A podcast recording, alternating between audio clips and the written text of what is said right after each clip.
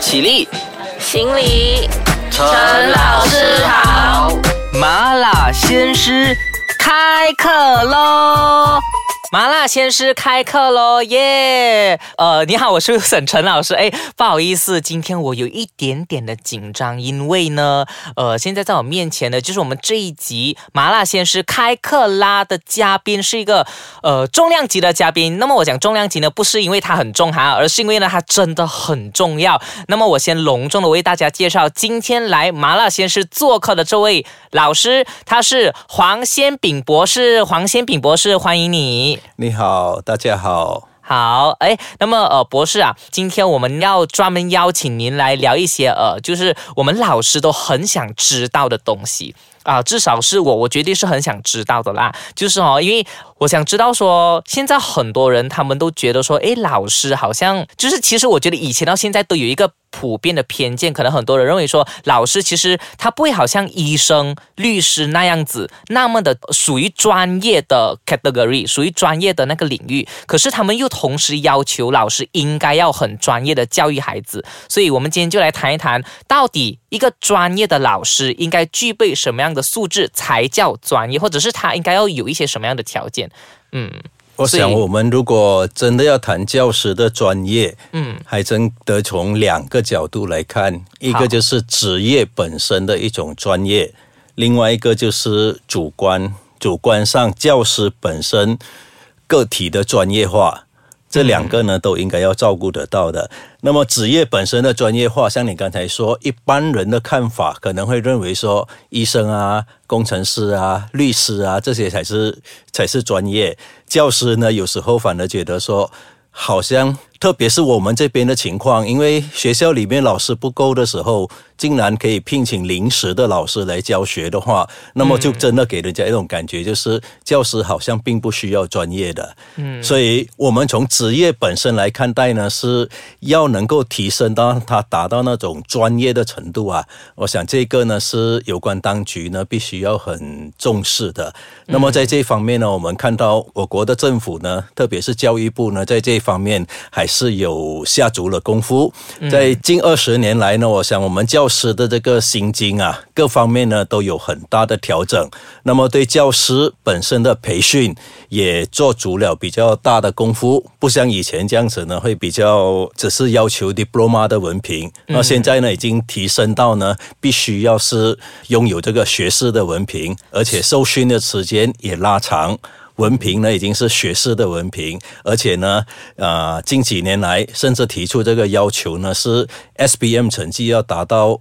呃，top 的 D 就是前三十八线的学生呢，才能够入行，就是成绩好的才可以申请做老师，对，而且好像也不一定会申请成功，对吗？对，那个要求是越来越严格了。要求提高以后呢，当然跟着教师的福利也提高，才能够吸引到人家来申请。所以在这方面呢，我觉得在教育部这个角度来看待，我觉得他们还是做的比较好的，就是其实有在逐步的提升对老师的要求。求对，进而等等的各项福利，对各项福利现在都蛮好，而且薪水呢也比过去要高很多了。然后像我们以前入行的时候呢，只是一零六零，最高的话呢就是二三四零，但是现在呢，教师的薪水是可以达到超过一万元的。嗯啊，所以这方面呢，是我们说职业本身的专业化了，会给人家感觉说，诶，现在要当一名老师呢，也不简单，你要接受特别的培训，然后也五年的时间，而且呢，啊，要进入师范学院呢，这个要求也提高了。所以这样子呢，从客观那个角度来看待呢，他就会给人家一种感觉，就是诶，开始这个比较像专业了。真的，所以我觉得，哎，我也是很不容易耶。你看，我可以成功申请做老师，然后过我有学士学士文凭啊，然后过呢啊，当然福利相关方面，好像博士所说的也很不错啦，所以才会让人家呃想要投身于这个行业。当然，嗯，我觉得其实一个真正要做老师，他并不是。太过看重于这一方面的，我觉得另外一个方面会是博士，你接下来想要讲的那个，就是主观方面的评价。对，我们要怎么样评价这个专业？那一个应该会来得更加重要。至少我们提到这一点的时候呢，教师本身就要有敬业乐业的一种精神啊，这种情操一定要能够在我们的职业方面表现出来的。嗯，那有时候我感觉好像。教师本身呢，有时候不太尊重自己的职业啊。怎么说呢？呃，比如说很会发牢骚，我们经常呢会通过一些媒介、一些大众媒体呢一直在发牢骚，不管是啊。当然了，每一个其实各行各业呢都有他面对的一些问题，然后比如说劳方跟资方啊，肯定会有一些摩擦的。但是我们看到一些专业的领域，比如说医生，比如说工程师，甚至律师都好，他们不会这样子发牢骚的。如果一个医生给人家的形象是他经常在埋发牢骚，对，经常埋怨他的病人怎么样啊，埋怨这个家属怎么样啊，埋怨他的工作环境怎么样啊，他肯定的给人一个印象呢，就是这个医生本身就不专业。嗯啊，那我们看到其他的行业呢，现在如果我们说可以跟他们的这个身份啊拉近以后呢，我们自己看待我们的职业也应该要有这样子的一种操守。就说有我们自己敬业乐业的一种情况，这种情操要表现出来，我们就。就不应该有这么多的牢骚啊！比如说学生的情况怎么样，家长的情况怎么样，都要表现出我们的一种专业的素质出来。我想这个是第一个条件。OK，那么呃，这个呃，第一个条件是我觉得我很赞同的。而接下来要还有些什么样的条件是符合我们今天的讲题，就是一个专业的老师应该具备怎么样素质或者是条件呢？休息一下，等下再回来一起麻辣开讲。你好，我是 Wilson 陈老师，麻辣鲜师来继续和你麻辣开讲。我们今天就讲到一个专业的老师应该具备什么样的条件或者是素质。刚才我们就讲到说，我们要敬业乐业，就是比如说那个医生没有讲说，哎呀，这我整天见到病人的，是不是啊？我们不会这么讲的。所以老师也同样的是这样子。那么除了这一点呢，呃，还应该要怎么样？我觉得一个老师呢，他必须要有很专，而且也比较。广博的这些知识结构，嗯啊，特别是我们专业领域，就教育领域里面呢，这些都应该要懂。那么除了教育的一些理论以外呢，其他关系到我们教育方面的这个学识啊，比如说心理学上的、这个管理学上的这些概念呢，都应该要有一些接触。这样子呢，教师可以扮演好更好的角色。因为他如果没有具备这些心理学上的知识啊，或者是辅导学上的知识啊，这些。他就没有办法表现出他的专业性出来。嗯嗯嗯，所以尤其是我们呃老师要每天要面对学生，然后呃每一个学生又有自己不同的问题，对，所以心理学这方面又是一个，然后呃我们要控控控班。我们我们谈的心理学是说，我们了解学生才能够怎么样可以更好的去指导他们。嗯，这个是刚才我提的。那么你提出一个呢，都让我想到说，我们还有另外一个要做的就是教师自己本身情绪的管理。嗯，哎，这个呢，我们所谓的情商啊，除了智商以外呢，情商这方面他也必须要有。像这样子的一些知识呢，我觉得一个教师本身他必须要能够建立起来，他才符合一个专业的形象，给人家一个专业的形象。就是在这个领域里面呢，他真的就是能够把他应该尽的责任呢给做好，而且呢，必然就是全方位的。特别是我们当老师，因为我们承担起来的是一个。育人的工作啊，对呀，是要把新一代给教育好的。换句话说呢，以后我们的这些公民会有具备怎么样的素质，在很大的程度上，其实是就看老师扮演着那个角色是怎么样。所以这样子一个重大的任务呢，当然落在我们老师的身上的时候呢，老师本身应该也要他的专业素养，有他的专业素质在那边，他才能够表现出来。所以这个知识结构呢，我觉得一方面要广博。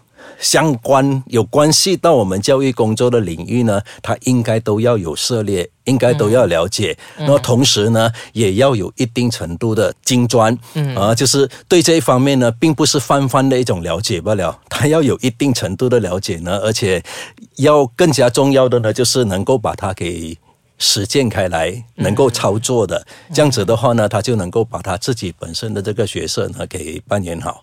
嗯，这个是从呃，就是无论是从里面、从外面，情绪也好，或者是你自己的知识也好，好像你刚才讲的全方位，我是很赞同的，是要全方位的。那么，我觉得除了在知识呃结构这一方面的话，还有一个就是因为现在的时代不一样了，所以我我们老师是不是也要与时并进？对，肯定要与时并进的，很多方面的东西都要有都都要与时并进。比如说教育观，那教育观呢，我们知道说在不同的时代呢，这个教育观肯定会有不同。啊，老师就要不断的能够更新，能够跟得上时代这种需求，甚至我们说，包括这种儿童观。